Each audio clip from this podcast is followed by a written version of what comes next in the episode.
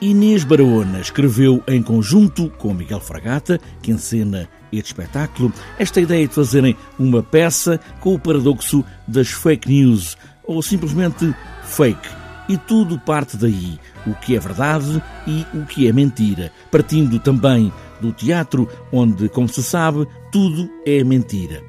Miguel Fragata começa por revelar que já andavam atrás desta ideia das fake news ou outra fake qualquer há algum tempo. Nós queríamos muito abordar essa questão e pensar como é que os limites da verdade e da mentira se desenham não só quando falamos de informação, mas também quando falamos, uh, enfim, de muitas outras áreas, uh, e nomeadamente no próprio teatro, que, que, no fundo é a arte da mentira por excelência, não é? Porque uh, o teatro nasce e vive da mentira, no entanto, o teatro acontece com a consciência de que estamos a, a assistir a uma mentira. Há aqui uma história de uma escritora que existe mesmo, norte-americana, mas que não se chama Norma B, como neste espetáculo, escreveu vários livros de policial. Um dia escreve um texto a que chamou Como Assassinar o Seu Marido e um dia o marido aparece morto.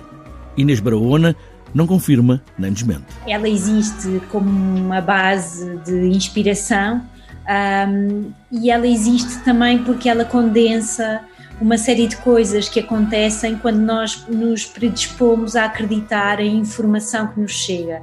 Ou seja, o facto dela ser uma escritora de romances policiais um, e de ter escrito a dada altura um, uma pequena, um pequeno texto, que não é propriamente um romance, mas é um pequeno texto, uh, que se intitula Como Assassinar o Seu Marido, na cabeça de todos nós imediatamente uh, significa que se o marido dela na realidade foi morto, Uh, provavelmente terá sido ela a assassina. Fake é um espetáculo de teatro e Fake é um espetáculo de cinema. O que vemos em palco pode até ser igual ao que está na tela de cinema, também no palco. Miguel Fragata garante que é tudo feito ali ao vivo. Todas as cenas do espetáculo elas estão a ser filmadas e são ao mesmo tempo projetadas. Portanto, o espetáculo é assim uma espécie de dois em um. Uh, é cinema e é teatro ao mesmo tempo e o espectador pode, pode tomar no local pode tomar algumas decisões. Na preparação deste espetáculo foi criada uma redação e um site só com notícias falsas